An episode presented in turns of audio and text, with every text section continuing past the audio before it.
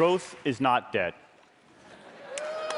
Let's, let's start the story 120 years ago when American factories began to electrify their operations, igniting the second industrial revolution. The amazing thing is that productivity did not increase in those factories for 30 years. 30 years. That's long enough for a generation of managers to retire.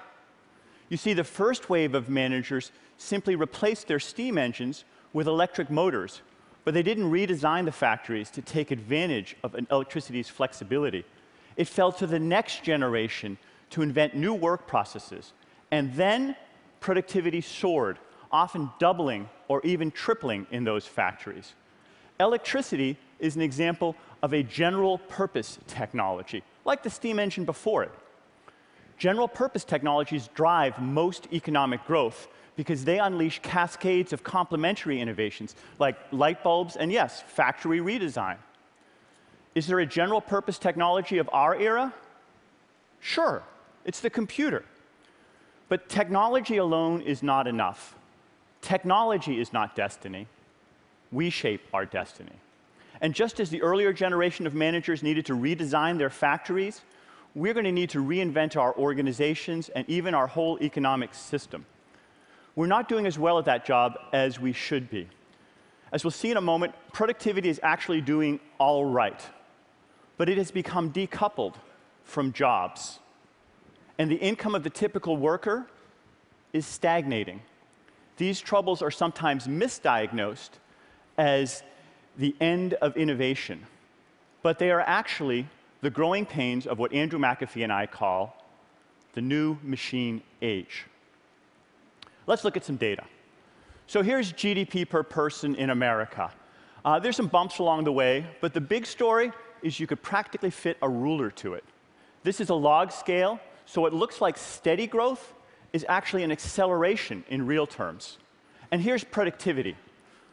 You can see a little bit of a slowdown there in the mid 70s, but it matches up pretty well with the second industrial revolution when factories were learning how to electrify their operations. After a lag, productivity accelerated again. So maybe history doesn't repeat itself, but sometimes it rhymes. Today, productivity is at an all time high. And despite the Great Recession, it grew faster in the 2000s than it did in the 1990s, the roaring 1990s, and that was faster than the 70s or 80s. It's growing faster than it did during the second industrial revolution. And that's just the United States. The global news is even better. Worldwide incomes have grown at a faster rate in the past decade than ever in history. If anything, all these numbers actually understate our progress because the new machine age is more about knowledge creation than just physical production. It's mind, not matter, brain, not brawn, ideas, not things. That creates a problem for standard metrics because we're getting more and more stuff for free, like Wikipedia, Google, Skype, and if they post on the web, even this TED Talk. Now, getting stuff for free is a good thing, right? Sure, of course it is. But that's not how economists measure GDP. Zero price means zero weight in the GDP statistics. According to the numbers, the music industry is half the size that it was 10 years ago. But I'm listening to more and better music than ever. You know, I bet you are too. In total, my research estimates that the GDP numbers miss over $300 billion per year in free goods and services on the internet. Now let's look to the future. There are some super smart people who are arguing that we've reached the end of growth. But to understand the future of growth, we need to make predictions about the underlying drivers of growth. I'm optimistic because the new machine age is digital, exponential, and combinatorial. When goods are digital, they can be replicated with perfect quality at nearly zero cost, and they can be delivered almost instantaneously. Welcome to the economics of abundance. But there's a subtler benefit to the digitization of the world. Measurement is the lifeblood of science and progress. In the age of big data, we can measure the world in ways we never could before. Secondly, the new machine age is exponential. Computers get better faster than anything else ever. A child's PlayStation today is more powerful than a military supercomputer from 1996. But our brains are wired for a linear world. As a result, exponential trends take us by surprise. I used to teach my students that there are some things, you know, computers just aren't good at, like driving a car through traffic. That's right. Here's Andy and me grinning like madmen because we just rode down Route 101 in, yes, a driverless car. Thirdly, the new machine age is combinatorial. The stagnationist view is that ideas get used up, like low hanging fruit. But the reality is that each innovation creates building blocks for even more innovations. Here's an example. In just a matter of a few weeks, an undergraduate student of mine built an app that ultimately reached 1.3 million users. He was able to do that so easily because he built it on top of Facebook. And Facebook was built on top of the web, and that was built on top of the internet, and so on and so forth. Now, individually, digital, exponential, and combinatorial would each be game changers. Put them together, and we're seeing a wave of astonishing breakthroughs, like robots that do factory work, or run as fast as a cheetah, or leap tall buildings in a single bound. You know, robots are even revolutionizing cat transportation. but perhaps the most important invention, the most important invention is machine learning. Consider one project, IBM's Watson. These little dots here, those are all the champions on the quiz show Jeopardy!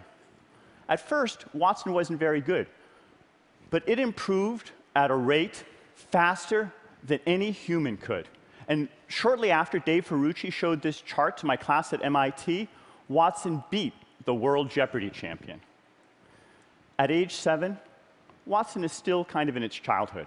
Recently, its teachers let it surf the internet unsupervised. the next day, it started answering questions with profanities. Damn. But you know, Watson is growing up fast. It's being tested for jobs in call centers, and it's getting them. It's applying for legal, banking, and medical jobs and getting some of them. Isn't it ironic that at the very moment we are building intelligent machines, perhaps the most important invention in human history, some people are arguing that innovation is stagnating? Like the first two industrial revolutions, the full implications of the new machine age are going to take at least a century to fully play out. But they are staggering. So, does that mean we have nothing to worry about? No. Technology is not destiny.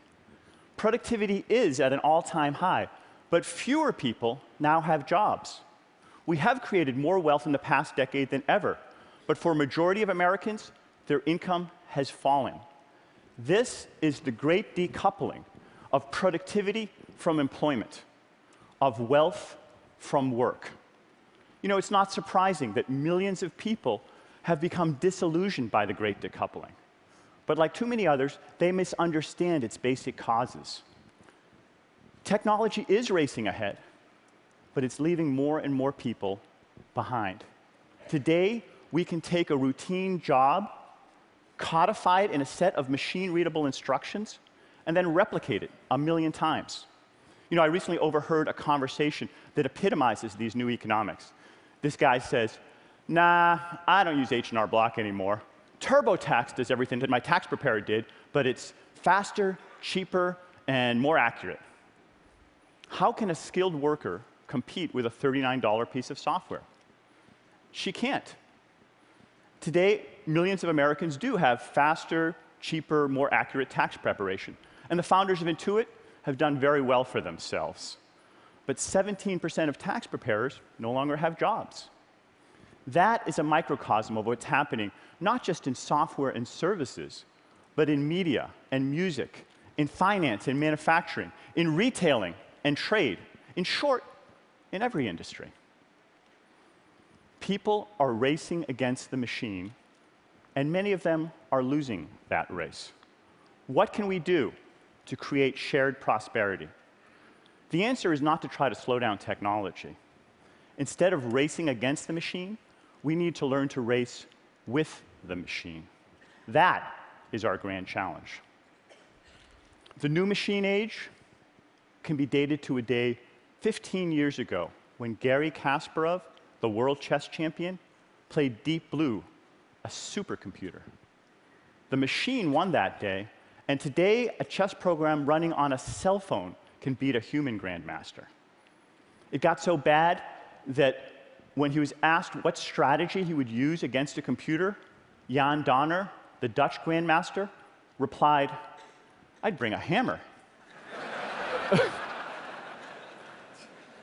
but today, a computer is no longer the world chess champion. Neither is a human. Because Kasparov organized a freestyle tournament where teams of humans and computers could work together. And the winning team had no grandmaster, and it had no supercomputer. What they had was better teamwork. And they showed that a team of humans and computers working together could beat any computer or any human working alone. Racing with the machine beats racing against the machine. Technology is not destiny. We shape our destiny. Thank you.